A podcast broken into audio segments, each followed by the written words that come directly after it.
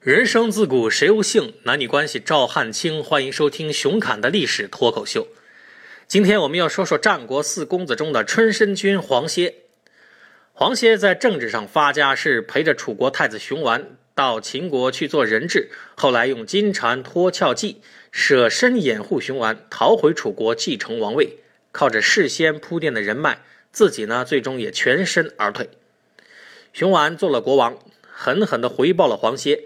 他被任命为令尹，也就是宰相、国务院总理，同时得到淮北十二县的封赐，封号为春申君。这个“申”就是今天上海的前身。前者让他贵，后者让他富。九年寄人篱下的生活，还有给国君当替死鬼的风险，都被算成成本，换回了高额的政治利润。不过，这个世界上没有吃不尽的老本。当初没有黄歇的献身精神，历史上就不可能有一个楚考烈王。但是在后者看来，我给你一人之下、万人之上的官位，给你富可敌国的雄厚财富，给你刑事豁免权，已经足以报答你了。而且，屁股决定头脑。楚军熊完成为国王，熊完以后就不会再用常人的感恩意识来思考问题了。身为臣子，为国王死是分内之事，甚至是光荣。就算压根儿不赏你也不是问题，更何况还赏的那么凶猛。大臣对于君主就像猎狗对于猎人，有骨头吃的前提是顶用。猎人可能会善待一条跑不动的老猎狗，但国王在大多数情况下都是兔死狗烹的。春申君要想不被抛弃，就必须想个办法来稳固自己的既得利益。现成的抓手倒是有一个，楚考烈王没有儿子。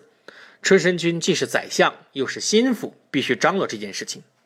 他找了很多女人贡献给楚王。选拔女人的标准主要不是漂亮，而是能不能生育。估计用这套标准去套，今天这些骨感的名模、锥子脸之类的明星都无法爬上国王的床。需要的是那种屁股大、骨盆宽、丰乳肥臀的高产女子。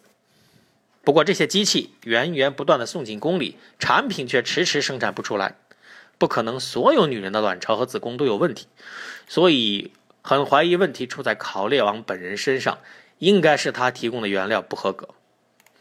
但除了私底下传播的八卦消息，谁敢捅破这层神圣的窗户纸呢？继续找女人，而且不限于楚国国内。赵国有个叫李元的人，想把自己的妹妹。献给楚王，当然，他并不是爱戴楚王，希望他赶快生个儿子继承熊家的香火，而是指望拿妹妹当本金捞取政治利息。等到了楚国呢，听到了一些街谈巷议，说楚王好像不行，李元很郁闷，这笔买卖算是砸了。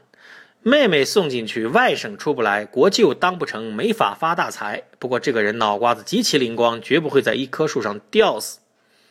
他找了个地方安顿妹妹住下，然后找到春申君府上当了一门门客。过了一阵子呢，向春申君请假，说要回去探望父母，约好了五天，结果第六天才回来。黄歇问他为啥迟到了，他说：“我妹妹很漂亮，名声在外，齐王想迎娶她，先派使臣过来看。使臣一见我妹妹，乐得嘴巴都合不上，说大王一定非常满意。”所以他就请我喝酒，拼命敬酒，说我即将成为齐国的国戚，希望以后对他多关照。结果我就被灌醉了，所以就晚到了一天。春申君一听，就要求李渊主动变卦，别把妹妹嫁齐王了，还是留给咱楚王自己用。于是当天晚宴的时候，李渊的妹妹穿上最艳丽的衣服，用了最上等的化妆品，袅袅娜娜地出现在春申君面前。后者的表情只能用微信表情里面那个好色来形容。晚宴之后，李元告辞，妹妹留下，不过不是在楚王的床上过夜，而是在春申君的床上。司马迁说，春申君睡了李元的妹妹，而且一开枪就正中靶心，让这个女孩子怀孕了。春申君老来得子，而且不是一般的老，他让李元妹妹怀孕的时候已经七十多岁，甚至有可能八十岁了。要么他是一个生命力格外奔放的男人，老当益壮，壮志凌云，云雨瓢泼；要么压根儿就没这回事儿。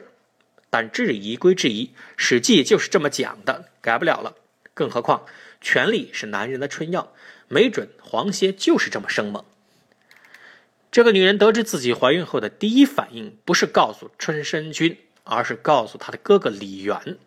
我们昨天已经说过，李渊最初的计划是要把妹妹送给楚王，这样自己可以平步青云，成为楚国的国舅。因为听说楚王疑似不育，才转而投机到黄歇门下。现在听说妹妹怀上了，李渊早已熄灭的国舅梦重新点燃。兄妹俩密谋之后，哥哥写好剧本，妹妹出面表演，去跟黄歇聊天，说：“大王信任你，重用你，这个大家都知道。事实上，大王对你比对他的亲兄弟还好。但现在的问题是，大王没有儿子。有一天，大王燕嫁了。”继位的只能是他的兄弟。我说过了，大王对你比对他的兄弟好，正因为如此，兄弟们没法不嫉妒你、讨厌你，甚至想除掉你。就算他们手下留情不杀你，一朝天子一朝臣，你这个宰相位子一定会拿去给他们的心腹。那你辛辛苦苦一辈子，最后图了个啥？还好，现在我有身孕了。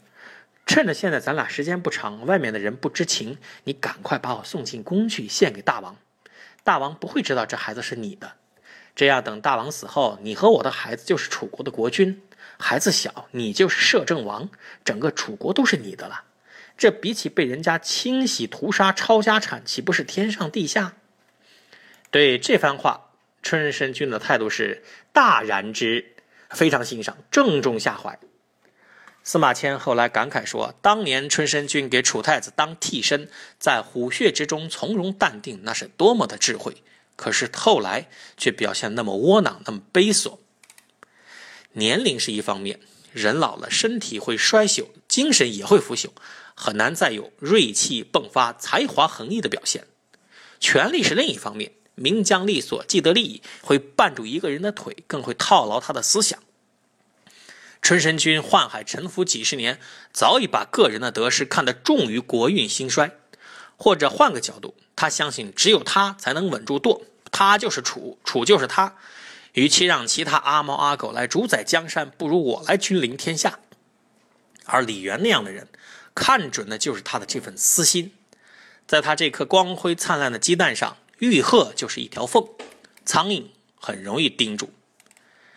这番床上议政之后，黄歇找了个地方，把李元的妹妹恭恭敬敬地请进去，而后告诉楚王说：“我给大王你物色了一个美女，请大王笑纳。”楚考烈王对这顶绿帽子浑然不觉，跟新人缠绵悱恻，加班造人。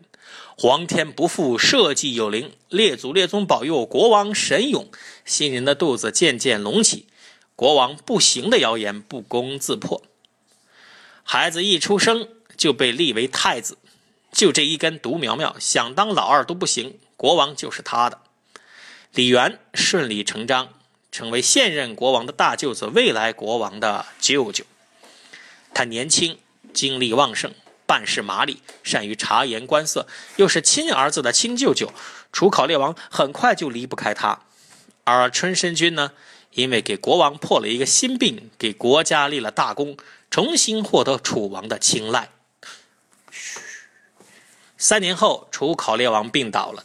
在中国古代，任何一个分封治下的王国或者集权治下的王朝，最危险、最血腥的时候，就是政治交接的时候。